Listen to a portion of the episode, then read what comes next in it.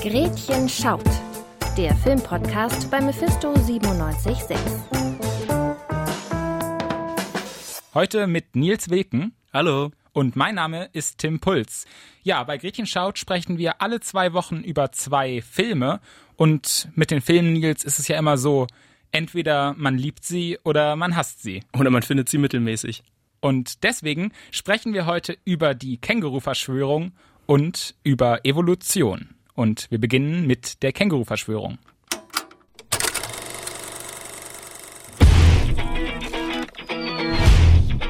Die schon wieder. Ich komme zurück. Äh, nee, wieder. Ah, verdammt. Die Tat verkackt. Das Känguru sorgt mal wieder für Ärger im Leben von Mark Uwe. Nachdem es ein Date mit Maria, Mark Uwes großem Crush, ruiniert hat, muss dieser ihr nun ein Versprechen geben. Wenn wir es schaffen, deine Mama wieder hinzubiegen, Wenn sie nicht mehr die Klimakrise leugnet. dann gehst du nochmal mit mir essen. Was ist denn, wenn ihr verliert? Mark Uwe setzt für die Wette seine Wohnung aufs Spiel und begibt sich auf eine nicht ganz ungefährliche Reise zur Conspiracy Convention. Selbst für die abgedrehtesten Theorien finden sich dort AnhängerInnen. Seit Jahrhunderten ziehen im Geheimen Kängurus die Fäden. Nieder mit der Känguru-Verschwörung! Die Känguru-Verschwörung ist Marc-Uwe Klings Regiedebüt. Wie auch schon in der ersten Verfilmung seiner Charaktere haben bekannte deutsche SchauspielerInnen in Nebenrollen mitgewirkt. Neben Benno Fürmann als Oberverschwörer spielt auch Petra Kleinert, eine Klimawandelleugnerin. Die Fortsetzung der Känguru-Chroniken, also die uns hier erwartet, unter der Regie von Marc-Uwe Kling. Und äh, Nils, da ist natürlich die obligatorische Frage, wie stehst du denn zu den berühmten Känguru-Chroniken? Ich liebe es. Also wirklich alle Teile von den Känguru-Chroniken bis zu den Känguru-Apokryphen. Ich habe es vergöttert. Dadurch bin ich quasi durch Geschichte und Sozialkunde in der Schule gekommen, durch das Halbwissen, was man sich da zusammengesammelt hat. Sie haben einen Stellenwert in meiner Kindheit gehabt. Was sagst du denn nun zu dem ersten Känguru-Film, den es jetzt vor ein paar Jahren gab? Hast du den gesehen? Nee, ich habe ihn eben genau deswegen nicht gesehen. Also ich bin eigentlich nicht jemand, der sagt, "Äh, das Buch war viel besser als der Film oder so. Und ich muss sagen, ich bin eh Fan vom Hörbuch. Aber ich wollte mir den nicht angucken. Ich weiß nicht, so ein 3D-animiertes Känguru, die Geschichte nochmal aufbereitet in einem Medium, was es für mich einfach nicht gebraucht hätte. Ich wollte mir damit die Erinnerung nicht kaputt machen. Also ich habe es nicht geguckt. Aber du hattest es geguckt, oder? Ja, Nils, da muss ich sagen, hast du auch echt nichts falsch gemacht, dass du den ersten Film nicht gesehen hast. Der hat mich wirklich sehr enttäuscht damals. Ich, der ich auch ein großer Fan von den Büchern eigentlich bin und vor allem natürlich der Hörbücher und einfach mag, wie da diese Sozialkritik, diese Systemkritik in diesen sehr witzigen Geschichten immer so mit eingeflossen ist. Und das habe ich wirklich beim ersten Film schmerzlich vermisst. Das war alles so glatt gebügelt und war auch einfach nicht witzig. Deswegen war ich auch beim zweiten Teil jetzt sehr skeptisch. Jetzt hat er ja im ersten Teil auch nicht selber Regie geführt. Und jetzt könnte man ja vermuten, hat sich dadurch denn was verbessert? Also hast du irgendwelche Unterschiede gemerkt zwischen dem ersten Teil, wo er mit seinem Werk gar nicht gearbeitet hat im Film, und jetzt, wo er selber der Regisseur war? Also man muss dazu sagen, er hat ja auch schon zum ersten Teil das Drehbuch beigesteuert, wie jetzt auch zum zweiten Teil. Und also eine große Veränderung ist eigentlich nicht zu bemerken. Ich muss sagen, der Film hat so ein bisschen mehr Esprit, würde ich sagen. Also es hat ein schnelleres Tempo. Es gibt verschiedene Ortswechsel in dem Film, die dem Tempo gut tun. Und äh, es ist auch ein bisschen mehr Selbstironie in dem Film. Also der Film bricht sein eigenes Medium, spielt mit Hollywood-Klischees und mit so Blockbuster-Genres. Aber das Ganze geht immer noch nicht wirklich in die Tiefe und bleibt ästhetisch auch auf einer Ebene, die man eher von deutschen Komödien gewohnt ist. Es ist halt wirklich einfach nur ein deutscher Comedy-Film. Es ist so weich gespült. Klar, man hat sozialkritische Themen. Das große Theme von dem Film ist ja jetzt auch, dass sie gegen Verschwörungstheoretiker vorgehen wollen. Aber das ist so plakativ gemacht. Da ist keine Metaebene, wenn man sich auf einmal drüber lustig macht, dass es dann daneben den Flat Earthern auch noch die Cube Earther gibt, denen man diese Theorie einreden konnte. Das ist so in your face und ich weiß nicht, wen das abholen soll, weil definitiv nicht die Leute, die den feinsinnigen Humor der Känguru-Chroniken mochten das ist wirklich etwas, das diesen ganzen Film eigentlich zerstört, dass da als Antagonist dieser Adam Krieger geschaffen wird, den man dann besiegen muss, um die Verschwörungstheoretiker ein für alle Mal in ihre Schranken zu weisen und dann hat man wieder die Welt gerettet sozusagen. Das ist ja so eine Dramaturgie, die da übernommen wird, die man aus den Büchern eigentlich überhaupt nicht kennt. Da war es immer ein Kampf gegen ein anonymes System eigentlich, den man kaum gewinnen konnte, höchstens mit einem Lächeln oder mit einem, mit einem lächerlich machen. Und dieses Ganze, was die Bücher so besonders gemacht hat, das geht komplett verloren und wird so austauschbar und langweilig. Total, klar. Ich habe mich gefreut, wenn man so einzelne Charaktere wieder sieht, die man auch schon kennt und die in den Filmen vielleicht auch noch ein bisschen mehr Präsenz bekommen, einfach dadurch, dass man sie jetzt auch in diesem visuellen Medium hat, sei es jetzt Maria, sei es Krapotke und auch ein paar Charaktere, die dazu erfunden wurden. Das macht schon Spaß, aber halt in der ersten Sekunde, wo man sich, oh, den kenne ich, dann freut man sich kurz und danach merkt man, dass es trotzdem eine nur so vor sich hin dümpelnde Geschichte ist, ohne wirklichen Tiefgang.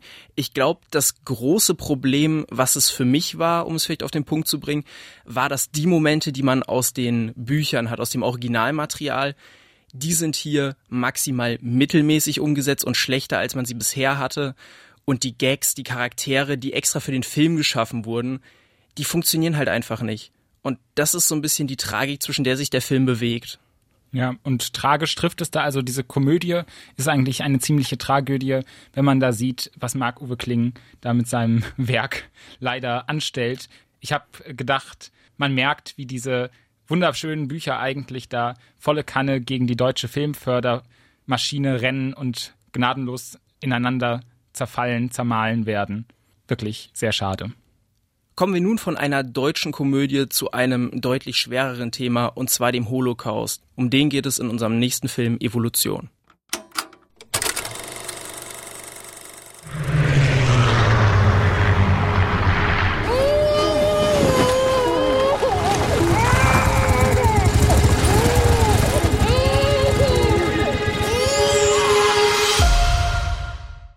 Generationen, drei Geschichten. Eva wurde im Konzentrationslager Auschwitz geboren. Nur knapp konnte sie überleben. Die Schrecken dieser Zeit verfolgen sie bis heute. Ihre Tochter Laura leidet seit ihrer Kindheit darunter. Sie liebt ihre Mutter, doch sie will nicht nur in der Vergangenheit leben. Sie kämpft für ein glückliches und selbstbestimmtes Leben, in dem sie als Jüdin anerkannt und respektiert wird. Itt van a nagymama anyakönyvi kivonata? Akkor ez igazi? Úgy igazi, hogy hamis, nem tudom. Auch ihrem Sohn Jonas will sie eine gefestigte jüdische Identität bieten. Doch die Bemühungen seiner Mutter sind ihm peinlich und er hat große Angst, deswegen noch mehr ausgegrenzt zu werden.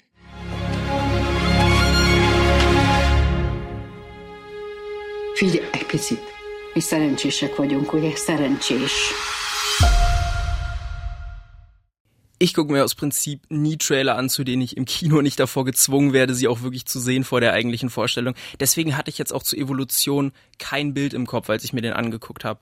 Und ich muss sagen, das war, glaube ich, eine sehr bereichernde Erfahrung, aber gleichzeitig auch eine sehr schwierige, weil man am Anfang einen Film hat, der in einer unfassbaren Enge spielt, in einer Dunkelheit. Man fühlt sich unwohl man weiß überhaupt nicht, worauf das hinauslaufen sollte. So ging es mir als jemand, der gar keine Ahnung hatte, wo ich damit reinging. Du guckst ja meistens die Trailer an. Wie ging es dir damit?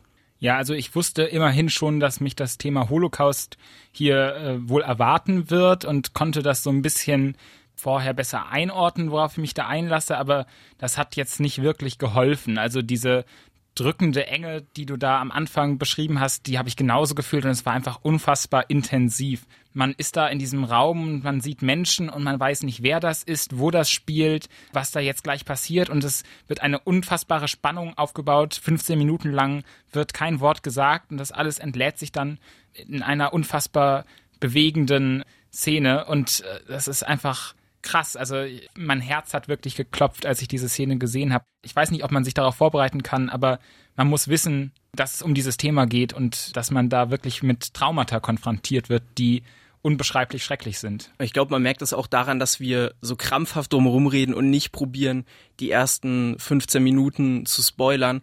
Das ist wirklich was, was einen den Rest des Films begleiten wird, diese Tonalität und die Erfahrung, die man in dieser Zeit macht. Deswegen wollen wir das hier auch einfach nicht vorwegnehmen. Aber das ist auch wirklich die große Stärke dieses Films in dieser ersten Szene. Da hat das den größten Effekt, aber der ganze Film ist großartig inszeniert in drei Zeitabschnitten und jedes dieser Kapitel ist in einer einzigen Kamerafahrt gedreht. Also ohne Schnitt in einer Plansequenz oder ohne einen wahrnehmbaren Schnitt zumindest. Der Film schafft dabei ein sehr bedrückendes Gefühl, weil es auch in einer 4 zu 3 Kamerakadrierung gedreht wurde und dadurch die Ränder an den Seiten noch enger zusammen sind und ähm, schafft somit einfach ein sehr bedrückendes Gefühl und man ist gleichzeitig die ganze Zeit sehr nah dran an den Menschen, sehr nah dran im Geschehen und das ist wirklich, ja, das wird in dieser ersten Szene, wird das eigentlich am besten unter Beweis gestellt, welches Potenzial darin liegt. Das ist super interessant, dass du das sagst, weil ich es auch gesehen habe und ich habe gefühlt, dass gerade die Bilder und wie das aufgebaut ist, was mit mir machen, aber ich habe in dem Moment gar nicht wahrgenommen, dass das wirklich alles an einem Stück inszeniert ist. Generell hat der Film ein Talent darin, mit dieser Kapitelstruktur zu spielen, was es für mich am Anfang so ein bisschen verwirrend hat, wenn man wirklich einfach diesen Blackscreen bekommt, wo dann der Name Eva als Beispiel für die Großmutter steht und jetzt quasi ihre Geschichte erzählt wird. Aber je länger die Geschichte läuft, desto mehr wird man mitgenommen, desto mehr versteht man, was die Vision dahinter ist, nämlich diese drei verschiedenen Lebensabschnitte des Jüdischseins mit drei Personen aufzuarbeiten. Ich muss sagen, das funktioniert für mich auch sehr gut in den ersten zwei Kapiteln, aber im dritten Kapitel lässt das dann für mich sehr nach, weil ich nicht mehr diese Verbindung zum ersten Teil so ganz wahrnehme. Da geht es dann ja um den jüngsten Sohn. Und das fand ich dann ein bisschen schade, weil ich das Gefühl hatte, dass das Ganze dann so ein bisschen auseinanderfällt und auch dieser Aspekt des Jüdischseins nicht mehr als Alleinstellungsmerkmal diesen Film trägt. Ich hatte eher den Eindruck, da wird halt gerade eine normale Coming-of-Age-Story erzählt, in der halt ein Junge gemobbt und äh, ausgeschlossen wird. Aber dass es da wirklich um die Frage nach jüdischer Identität auch geht, das äh, ging da ein bisschen zu sehr unter für meinen Geschmack.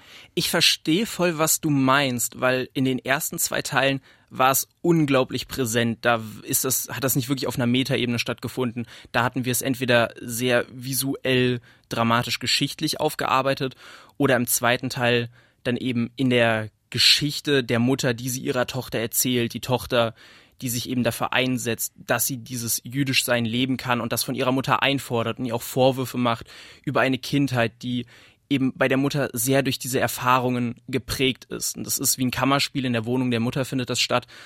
Und das ist zwar nicht wirklich Show don't tell, sondern es ist quasi nur tell, weil es dieses Gespräch ist, aber es werden unglaublich krasse Perspektiven aufgemacht, die über die ich mir auch so noch nicht überlegt habe. Ich glaube, wir alle haben ein grobes Konzept davon, was alles passiert ist, aber das nochmal aus einer so individuellen Perspektive aufgearbeitet zu sehen und vor allen Dingen, was das auch für das in Anführungszeichen normale Leben danach bedeutet hat, das fand ich sehr bewegend und das hat für mich den dritten Teil getragen. Also ich sehe, woher du kommst, aber gerade diese subtilen Anspielungen, die man dann von der Mutter mitgekriegt hat, warum sie so denkt, wie sie denkt, das ist dann immer so im Subtext mitgeschwungen. Und klar, ich würde mitgehen, dass die Geschichte hauptsächlich ist dieser junge, dieses Coming-of-Age-Thema, der gemobbt wird. Und das hätte man wahrscheinlich auch mit anderen Motiven als Antisemitismus austauschen können. Aber gerade das zeigt schön, wie sich über die Generation auch das Jüdischsein von einem zentralen Element und von einem zentralen Bestreben in den Motivationen von Charakteren zu einer Trivialität entwickelt hat, weil es dem Jungen eben um andere Sachen geht, die viele Kinder in seinem Alter beschäftigen. Klar, bei ihm ist dieses Mobbing-Motiv eben auch jüdisch motiviert. Aber für ihn geht's viel mehr um das Miteinander, das Mädchen, was ihn interessiert, wie er sich durchschlägt und dass ihm seine Mutter mit diesen Bemühungen auch einfach peinlich ist. Da hast du schon recht und ich muss auch sagen, dass ich auch gut finde, wie trotzdem diese drei Teile durch inszenatorische Ideen und Bilder, die sich wiederholen und die immer wieder auftauchen, doch noch miteinander verbunden ist. Ich hätte mir ein bisschen gewünscht, dass dieser dritte Teil vielleicht im Verhältnis zu den ersten zwei Teilen etwas weniger Raum in dem Film einnimmt, weil es für mich mit Abstand der uninteressanteste Teil war. Ich finde generell hätte der Film davon profitiert, auch wenn du im Mittelteil ein Drittel von weggekürzt hättest und dann nochmal ein Drittel vom letzten Teil, dann hätte sich das noch viel dichter getragen und man mehr auch mit einem viel intensiveren Gefühl rausgegangen. Aber das möchte ich dem gar nicht ankreiden, weil die Geschichte, die so erzählt wurde, auf jeden Fall eine ist, die in Gedanken bleibt und einem neue Perspektiven geboten hat. Nichtsdestotrotz also ein sehenswerter Film, wenn man diese relativ harte Thematik aushalten kann. das war's dann wieder für diese Folge Gretchen schaut. Wir hoffen, ihr schaltet auch in zwei Wochen wieder rein, wenn unsere nächste Folge erscheint.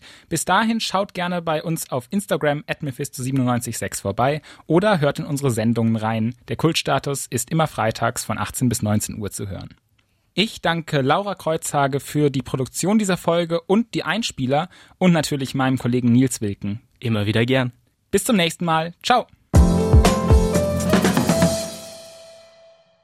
Da, da, da.